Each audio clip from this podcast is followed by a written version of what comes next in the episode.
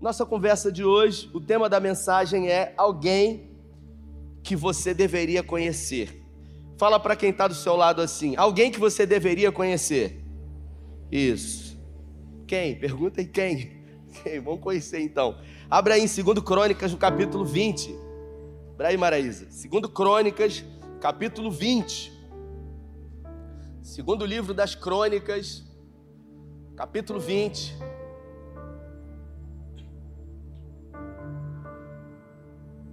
Enquanto você abre aí, eu uh, sempre que posso digo que a Bíblia uh, não é um livro de proibições. Tem gente que acha que a Bíblia. Irmãos, eu confesso que eu gostei mais daquele palco assim, porque eu ficava mais perto. O pessoal que fica lá do fundão, o pessoal da bagunça, eu não consigo ter acesso a eles, né? Eu não consigo chegar lá. E aí, essa luz aqui é muito forte, eu consigo ver terceira, quarta fileira. Depois não dá para ver mais nada, não dá para ver mais nada, assim. Com dois graus ainda para perto, você vê só sombra assim, né? Então, semana que vem a gente vai deixar mais um pouco para a gente estar tá mais perto de vocês.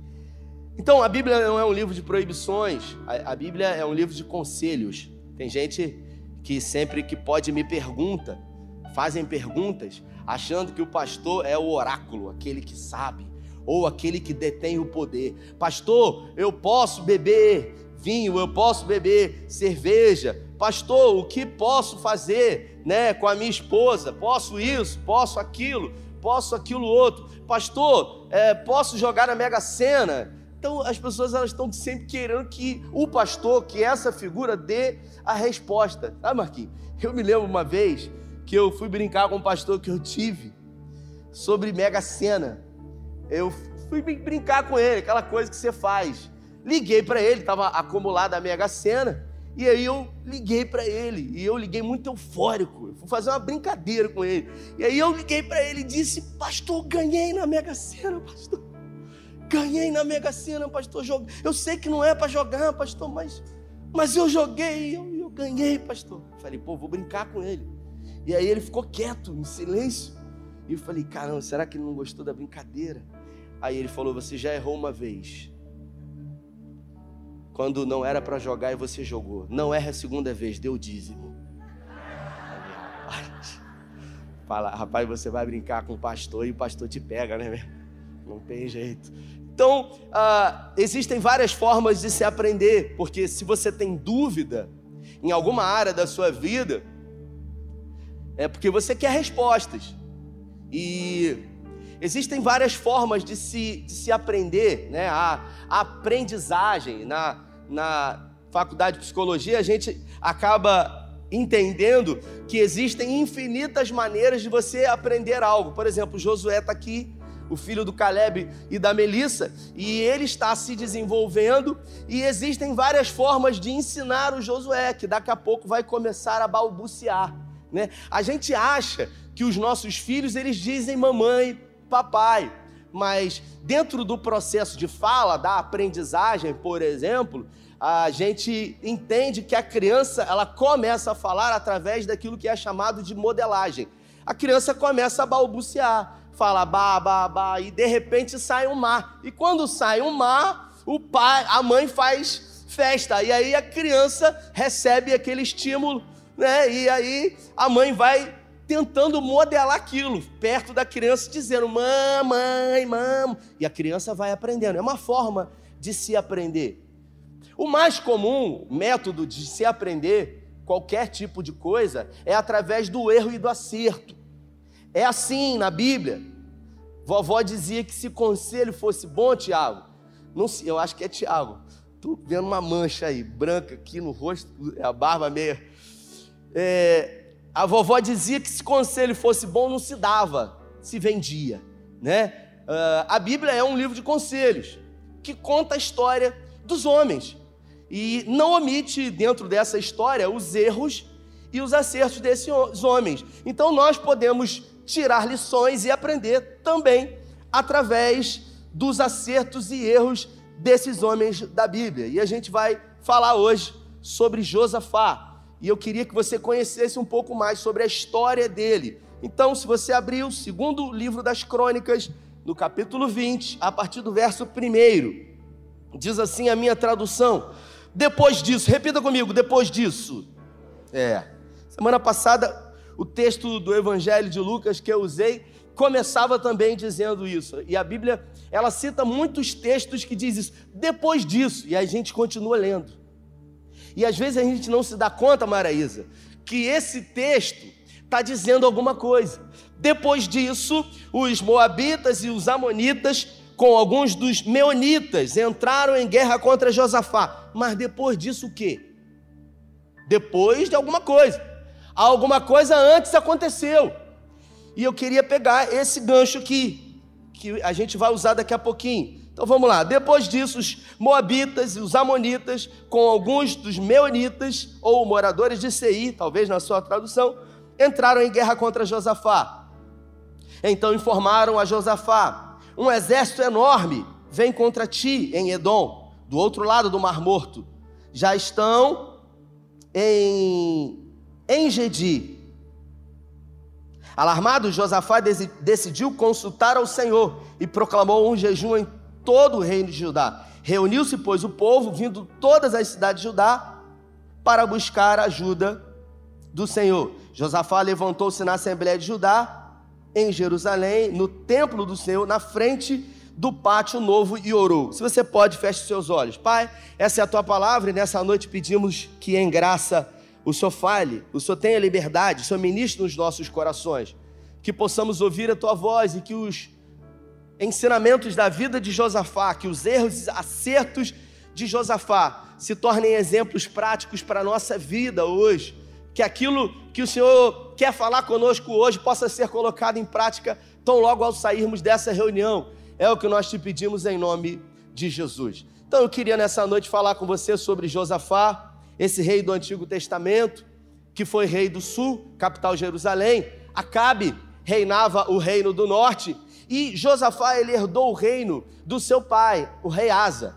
O seu pai começou muito bem, foi um, um rei muito bom durante muito tempo, mas depois deixou que a vaidade entrasse no seu coração e ele se perdeu. E ele, o final da sua vida foi terrível. Josafá olhou para os acertos do seu pai e ele falou: Isso eu vou copiar de bom. E Josafá foi um rei que implementou algumas reformas espirituais é, em Jerusalém. Ele levantou sacerdotes para que pudessem pregar a palavra do Senhor em vários lugares. Ele fortificou cidades. Ele derrubou altares que eram altares pagãos, que adoravam apostes ídolos pagãos.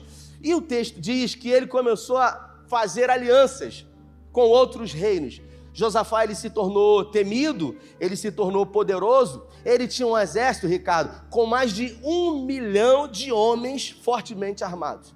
Você imagina que exército é esse? Ele era temido e houve um grande período de paz no seu governo, até que ele resolveu fazer uma aliança com Acabe, que era um rei profano, que reinava em Samaria, reino do norte. Sabe aquelas decisões que você toma que não é para você tomar, sabe?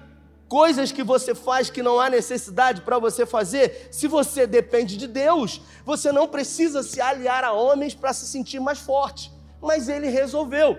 Tinha um filho e chamou Acabe para construir uma relação sanguínea, é, construir posteridade. E o filho de Josafá casou com a filha de Acabe e de Jezabel. E um dia, ele reinando, tendo uma vida tranquila, o reino avançando, os inimigos pagando tributo a ele, mandando presentes para ele. De repente, ele vai visitar, sabe, o seu compadre. Ele vai visitar Acabe e ele leva aquela caravana e quando ele chega para visitar Acabe, Acabe dá um banquete, mata um monte de animais, oferece presentes para Josafá e Acabe então faz uma proposta para Josafá. Acabe fala o seguinte: "Olha, eu tô querendo invadir Ramote Gileade e eu quero saber se você vai estar tá comigo nessa guerra". E aí Josafá então diz para ele o seguinte: "Eu tô contigo. Conta comigo". Aquela, se fosse nos dias de hoje, ele diria: "Tamo junto. Tô contigo, irmão" pode contar comigo. E ele diz: o seu exército é o meu exército. A gente está junto, né? E aí, de repente, ele fala o seguinte: só vamos consultar o Senhor. porque Josafá era um homem que temia o Senhor.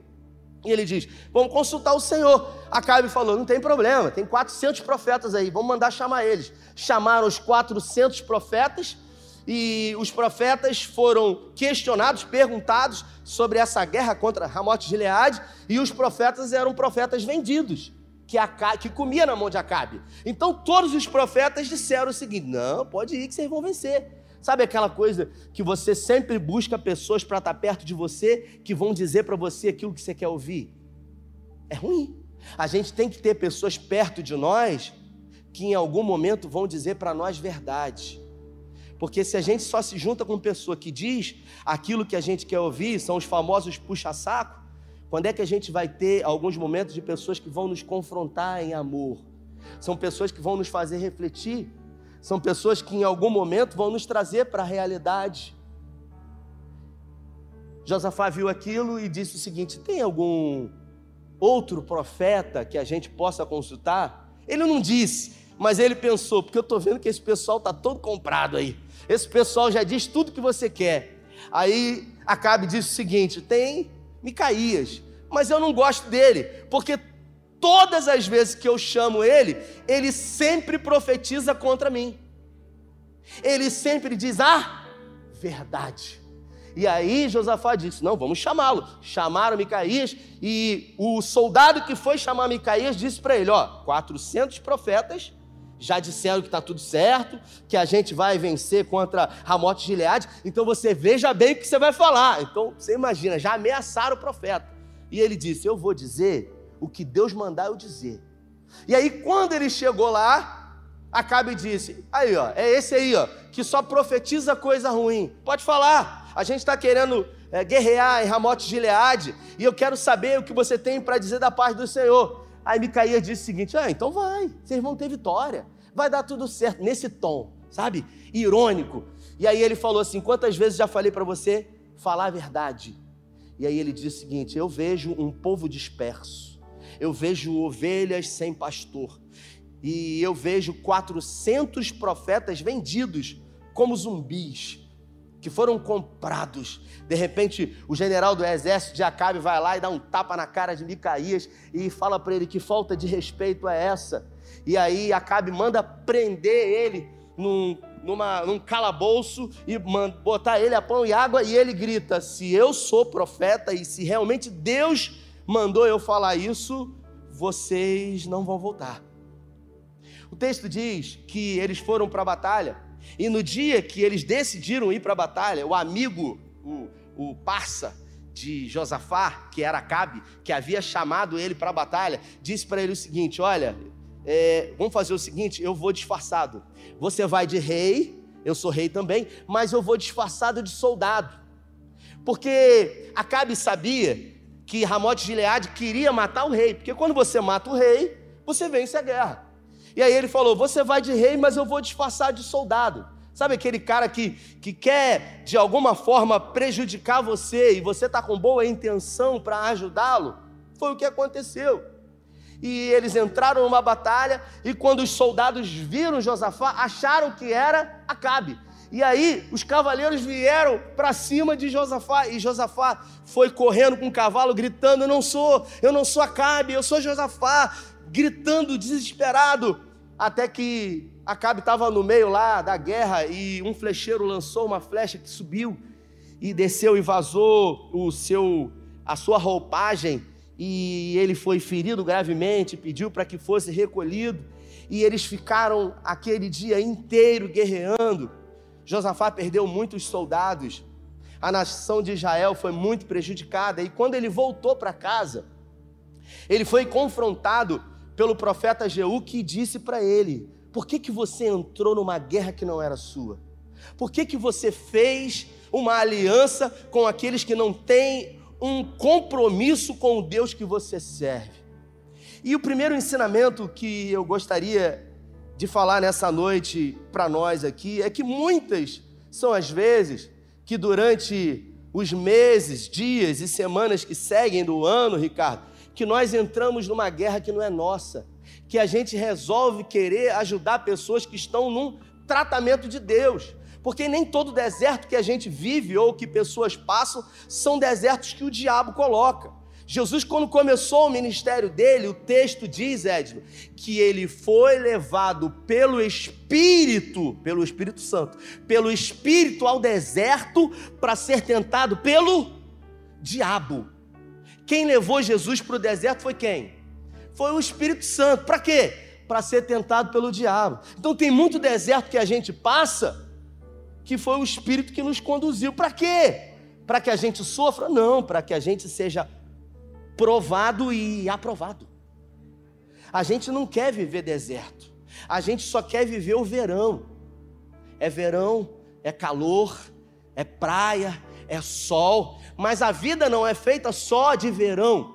A vida ela é cíclica, ela é estacional, primavera, verão, outono, inverno. E nós precisamos entender que na vida tudo uma hora vai passar.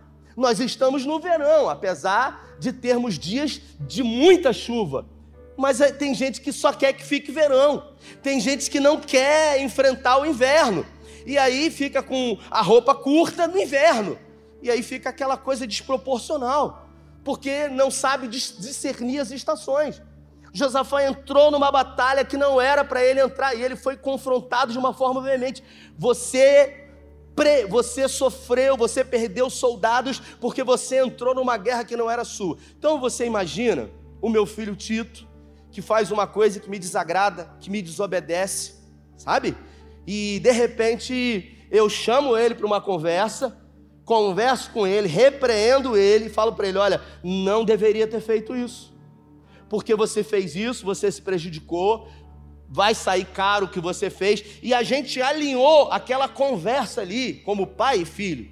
E a partir dali, é vida que segue. Repita comigo: é vida que segue. E aí o texto diz: depois disso, depois disso o quê? Depois disso que eu contei aqui, que ele entrou numa guerra que não era para entrar. Depois disso, o texto diz que os moabitas, amonitas e os moradores de Seir entraram numa guerra contra Josafá. Então você imagina três exércitos poderosos vieram contra ele. E Josafá foi pego de surpresa. Sabe quando você recebe uma notícia que você não está esperando? Sabe quando você não está esperando aquela situação e de repente ela vem pega você de surpresa? Quem, com quem já aconteceu isso aqui? Alguma coisa que aconteceu que você não esperava. De repente, sabe, o seu carro não está no seguro e você bateu com o carro. Alguma coisa que aconteceu, você tinha um, uma moto ou um carro sem seguro e foi roubado. Alguma coisa que fugiu ao seu controle e você não soube o que fazer. E o texto diz que esses três reis vieram contra Josafá. E eu queria que você pensasse comigo, talvez a primeira coisa, Caleb, que Josafá pensou, porque do nada ele era respeitado, ele estava em paz, ele vivia uma vida tranquila, e agora, porque ele entrou numa batalha que não era para ele entrar, vieram três reinos contra ele. Se fosse na minha vida, eu logo ia pensar que isso era por aquilo que tinha acontecido, que isso é um castigo. Foi alguma coisa que aconteceu, como eu e você sempre pensamos. Se a gente está passando por um deserto, é sempre por um motivo. Foi alguma coisa que eu fiz lá atrás. Mas espera aí, já tinha havido um acerto de contas, uma conversa entre pai e filho porque o profeta Jeú, amando do Senhor, foi lá e falou para ele: Você não era para ter feito aliança, você não fez, mas porque você tem sido bondoso, porque você destruiu os postes ídolos pagãos, o Senhor será com você. Só que depois disso vieram três exércitos contra ele. E aí você imagina. Se sou eu, eu ia ficar desesperado. Pelo amor de Deus, me perdoe, não era para eu ter feito isso. E sempre achando que de alguma forma tinha alguma causa e efeito. Assim como quando eu fui para Israel, e eu falei isso um dia, que quando entrei no, no palácio de Davi, no, no, no túmulo de Davi, e eu fingi, para quem, vou explicar melhor para quem está aqui pela primeira vez.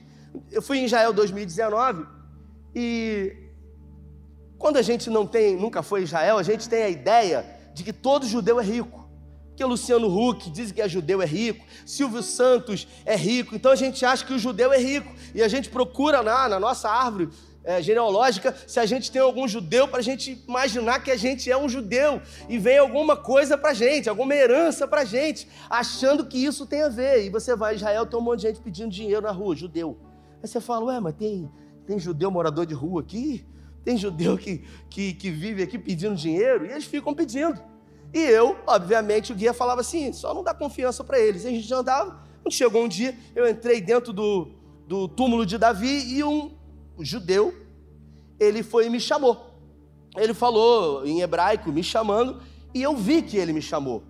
E eu, claramente, ele não percebeu, mas eu fingi que não vi. E eu falei no meu coração, pô, esse cara é mó sete, quer meu cheque, meu dinheiro. E eu falei no meu coração. E quando eu fui para a segunda sala, que voltei, ele me chamou de novo e eu fingindo que não estava vendo, e, e, o guia viu, e o guia falou, pastor, ele está chamando o senhor, pastor, e o guia na maior boa vontade. E aí eu fiz aquela cena, aquele teatro, ah, querido, quem está me chamando? Aquela, aquela coisa que a gente faz, oh, querido, pois não, né? E aí ele foi e falou, eu chamei você quando você entrou pela primeira vez, e você disse no seu coração que eu queria o seu dinheiro. Pá, na minha cara. Primeira. Aí eu tomei aquela, já rodei e falei, sangue. E aí ele falou: Eu chamei você porque eu queria abençoar você. Aí eu fiquei constrangido. Abençoar? Falei, pô, o cara queria me abençoar, eu fiz isso. Aí eu falei assim, eu comigo, eu não posso deixar de ser abençoado. Não, não, olha só. Agora eu prejudiquei a benção. Aí eu falei, preciso corrigir isso. Aí eu comecei a pedir perdão, cara. Pô, pede desculpa a ele aí, o guia. Pede desculpa a ele. O cara querendo falar, eu pede desculpa. Ele já desculpou. Pô, será que ele vai deixar de me abençoar? Porque. E aí você fica achando que as coisas não vão acontecer como você gostaria por aquilo que você fez. Mas o texto diz que Josafá, ele não pensou como nós. Ele aprendeu a lição quando ele errou a primeira vez. E a primeira coisa que Josafá fez, a primeira coisa foi buscar o Senhor. Ele não fez uma relação de causa ou efeito. Ele não buscou, sabe, responsabilidades para saber quem que errou alguma coisa que deveria ter acontecido. Sabe quando uma notícia vem de uma forma sabe, rápida diante de nós e a gente, ao invés de lutar contra essa situação, a gente fica buscando culpado, a gente acaba perdendo o foco da solução do problema. A gente perde tempo ao invés de enfrentar diretamente o problema para ficar buscando culpados ou alguma coisa que deve ter acontecido. No caminho mais curto, irmãos, é buscar ao Senhor. É gente que, diante de coisas que acontecem na vida, que buscam soluções. Se é um problema de dinheiro, vai no banco, busca um irmão, ou vai num agiota, ou se enrola todo. E aí, de repente, depois de muito tentar e se debater, quando não tem mais nada para fazer, diz: agora só nos resta orar. Ou seja, a última coisa é a oração. Ao invés de buscar ao Senhor em primeiro lugar, orar logo de cara, a gente faz tudo o que pensa para fazer. E por último, a gente acaba orando. O texto diz que Josafá logo buscou o Senhor. Ele colocou o rosto em terra e Josafá, ele fez uma oração inteligente. Porque Deus ele ele gosta de conversas inteligentes.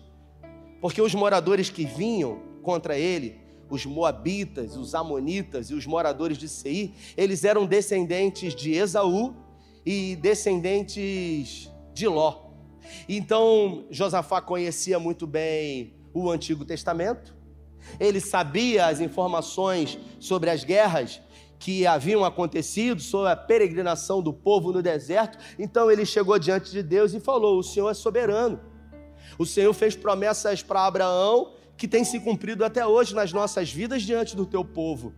E aí ele disse para o Senhor: Esses homens esses três reinos, eles estavam morando no deserto quando o Senhor levantou Moisés para tirar do Egito em direção à terra prometida. E quando chegou na faixa de terra de propriedade deles, o Senhor não permitiu que Moisés guerreasse com eles. O Senhor pediu para que Moisés desviasse, isso está em Deuteronômio lá no capítulo 2. Então, esse problema não é nosso. Esse problema já deveria ter sido resolvido, Senhor, mas o Senhor não resolveu. O Senhor, ao invés de permitir que esse problema tivesse sido resolvido lá atrás, o Senhor poupou a vida deles. E olha o que, que eles estão fazendo. Olha o que, que eles estão nos dando como gratidão. Observe o que, que eles estão fazendo com o Senhor. Josafá começou a transferir a responsabilidade para Deus. Ele falou: Senhor, esse problema não é meu. Ele falou o seguinte, em outras palavras, como se ele estivesse falando para Deus, Maraísa: Ontem a culpa foi minha, porque eu entrei numa guerra que não era minha. Eu botei a mão na prova, eu provoquei, eu fiz aliança com Acabe, não era para eu fazer. Mas hoje, o que, que eu fiz? Eu não fiz nada. Esse problema não é meu. E outra coisa, eu já me arrependi do que eu fiz. O que está acontecendo, eu sei que não tem nada a ver com o que aconteceu ontem, mas eu peço que o Senhor intervenha nessa situação. Eu me arrependi do que eu fiz ontem. Eu entendi que foi errado eu fazer uma aliança com Acabe. Não era para eu ter entrado numa guerra que não era minha.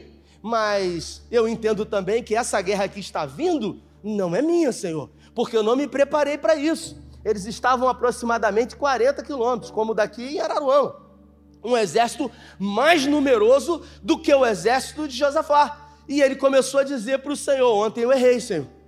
Quando eu fiz aquela aliança, mas hoje não. Então, por favor, Senhor entra nessa situação. E aí ele começa a declarar para o Senhor: Nós não temos o que fazer.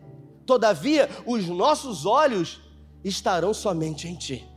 Você imagina você que é pai, quem é pai aqui? Levanta a mão bem alto aí que eu quero ver. Você que é pai. E aí, de repente, o seu filho vacila com você, o seu filho erra, como eu disse que aconteceu do Tito, e aí, de repente, ele entra numa enrascada e você deixa ele, de alguma forma, sentir para que ele possa aprender. Depois que ele sentiu as consequências, você chama ele para uma conversa, você confronta ele, você se posiciona diante dele, e a partir dali tudo segue. Só que algum tempo depois, alguma situação adversa, fora do controle do seu filho, vem sobre a vida dele. E aí ele chama você, que é pai, para uma conversa e diz: Senhor, pai, eu preciso de ajuda. Tudo bem que eu errei ontem, fui eu que provoquei, eu não tinha que ter provocado, mas hoje não. Eu estou precisando da ajuda do Senhor e eu quero que o Senhor faça alguma coisa, porque eu sou o teu filho. Eu não tenho nada a ver com isso. E aí você que é pai, você olha realmente para ele e você entende que a situação foi uma situação que não tem nada a ver, obviamente o que, que você vai fazer? Você vai ajudá-lo, sim ou não? Hã? Quem vai ajudar, levanta a mão. Quem não vai ajudar, levanta a mão. Tem gente que levantou a mão aí. E quem não está nem aí? Está preocupado com nada. Teve gente que levantou, tem gente que não levantou. O texto diz que ele começou a conversar com o Senhor. E ele disse para o Senhor: Essa prova não é minha, Senhor. E aí, Deus, depois de deixar ele desabafar, diz para ele o que, que iria acontecer. Deus fala para ele o seguinte: Escutem todos os que vivem em Judá, em Jerusalém, e o rei Josafá. Assim diz o Senhor: Não tenham medo, nem fiquem desanimados por causa desse enorme exército, pois a batalha não é de vocês, mas de Deus. Amanhã desçam com eles Eis que virão pela subida de Ziz, e vocês os encontrarão, encontrarão no fim do vale, em frente ao deserto de Jeruel. Vocês não precisarão lutar nessa batalha. Batalha.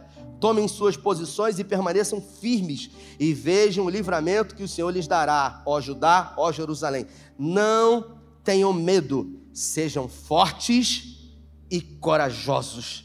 Observe que existem batalhas nas nossas vidas Ricardo, que nós vamos precisar lutar.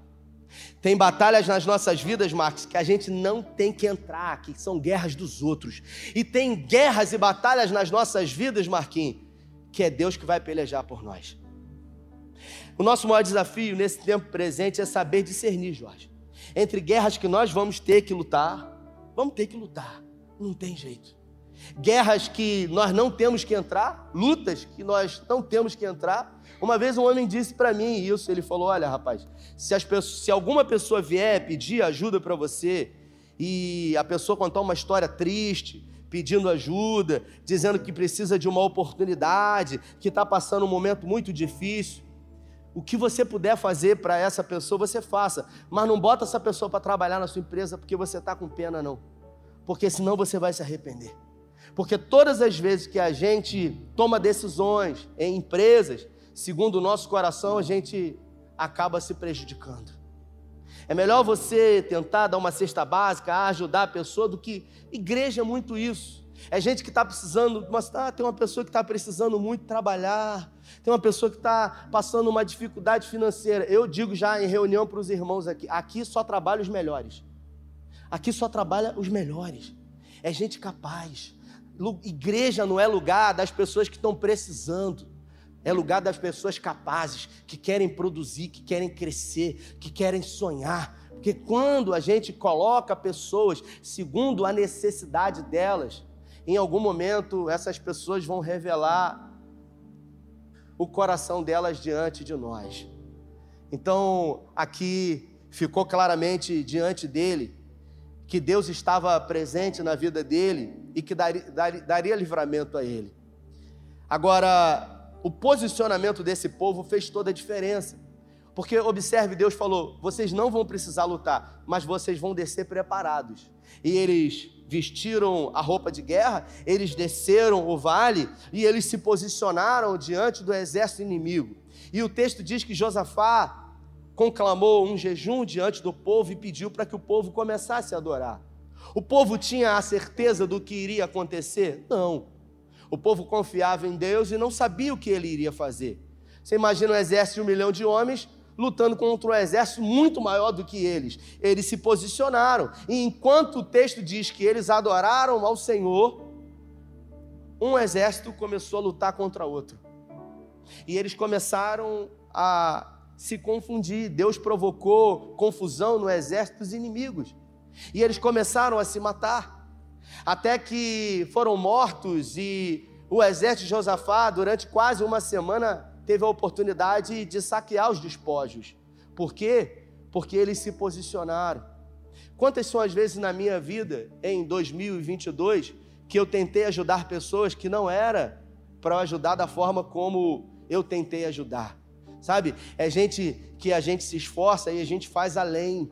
A gente faz além do que a gente deveria e a gente acaba prejudicando aquilo que Deus está fazendo na vida das pessoas.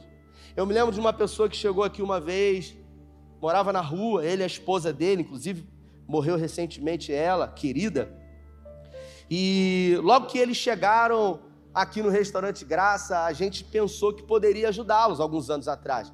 A gente alugou um kitnet e a gente começou a pagar o aluguel do kitnet, botamos eles para morar lá, mas eles moravam na rua e eles não tinham, a, a, sabe, o desejo de querer estar socializados. Eles pediam ajuda segundo aquilo que eles queriam extrair de nós, mas eles não tinham o desejo ainda de tirar a rua da vida deles. E foi a pior coisa que a gente fez, porque a gente ajudou além daquilo que se deveria e a gente criou problemas, a gente antecipou processos e isso provocou muitos problemas, inclusive na vida deles. E aí eu me lembro que muitas foram as vezes que aqui dentro, quando a gente colocou eles, a gente teve problemas, eles brigaram aqui, os, o, o marido chegou a usar droga, e eu tenho essa cara de bonzinho, mas você não se engane não. Tem dia que eu chego aqui, cadê Dani? Tá por aí? Dani tá por aí? Tem dia que eu chego por aqui meio enfesado.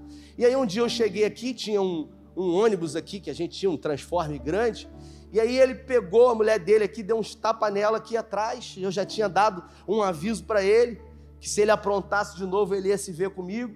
E aí atrás de um ônibus aqui ele pegou e deu uns tapas nela. E aí eu tava lá dentro, Dani falou: "Ó, oh, fulano deu uns tapas na mulher". Eu saí lá de dentro. saí, eu não tava sozinho não, eu tava acompanhado ali. E, e eu peguei ele pelo cangote, irmão, eu saí arrastando ele, e ele saí arrastando ele, botei ele para fora da igreja. Ele falou: você não pode fazer isso na igreja. Aí a casa de Deus, eu falei, é a casa de Deus mesmo, irmão. Aqui não é tua casa, não. E eu falei para ele, aqui você não entra mais, não, senão eu vou arrebentar você, rapaz. Eu sou pastor, mas eu não sou otário, não, meu irmão. Você não me tira, não, rapaz. Aí ele ficou assustado assim, né? Não esperava aquilo, meti a mão nele mesmo. Se ele se embola comigo, eu apanhava, mas eu tive atitude, aquela coisa. Você pode não saber o que fazer, mas você tem que ter, falar grosso, atitude. E aí o Alexandre Barreto tomava conta do restaurante. Na outra semana, não tinha nem esse, essa obra aí, era, era um alumínio que tinha. Aí ele ficou lá no alumínio, assim, na porta, no outro, na outra semana. Aí Alexandre falou: pô, fulano tá aí, cara, tá com fome. Aí eu falei, porque almoçavam aqui dentro na época. Eu falei, Alexandre, não vai entrar não. Não vai entrar não, porque ele precisa aprender, rapaz, o que ele fez. Eu já avisei a primeira, avisei a segunda vez, não vai entrar. Aí disse, pô, rapaz, você precisa amolecer o seu coração. Não, meu coração não tá duro não, meu irmão, mas ele tem que aprender, cara. Porque se a gente sempre está ajudando, ajudando, ajudando, não tem jeito, você está sempre ajudando, a pessoa já sabe em quem se escorar. Eu falei, leva uma quentinha para ele, mas ele não entra. Aí depois ele entrou, e aí ele falou: Não, pastor, é, agora eu entendo, eu sei que aqui é diferente e tal. Regras. É igual um irmão que uma vez veio aqui, o irmão falou: Pô, vamos ajudar esse irmão aí, para tá passando uma luta, uma dificuldade.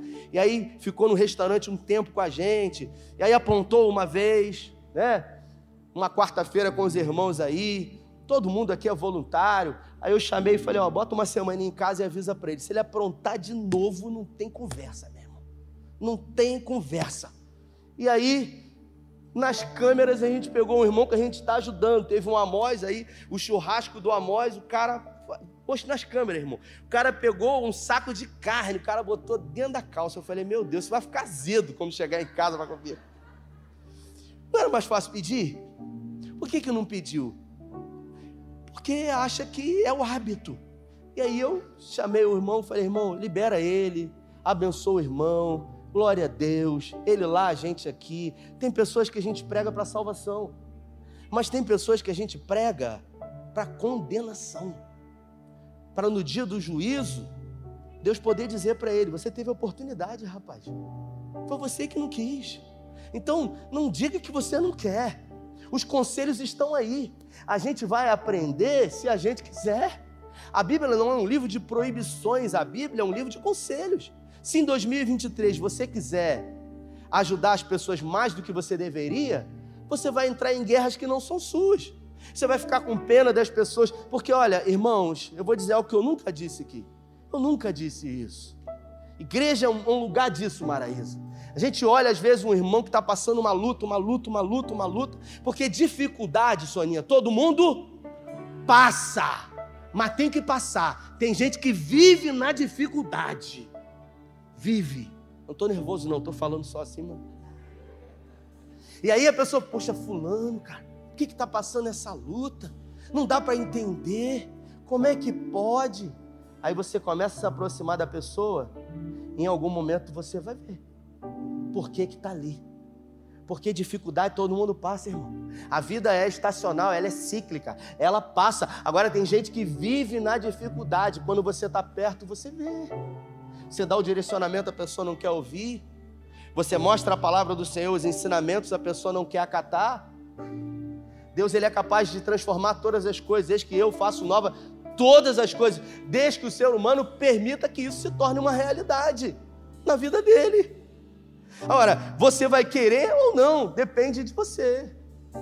E eu pergunto para você: 2022 foi um ano de mudança mudança de governo, mudança de estações, mudança de tempos. Afinal, saímos do Covid, entramos num processo gradativo onde tudo começou a voltar ao novo normal.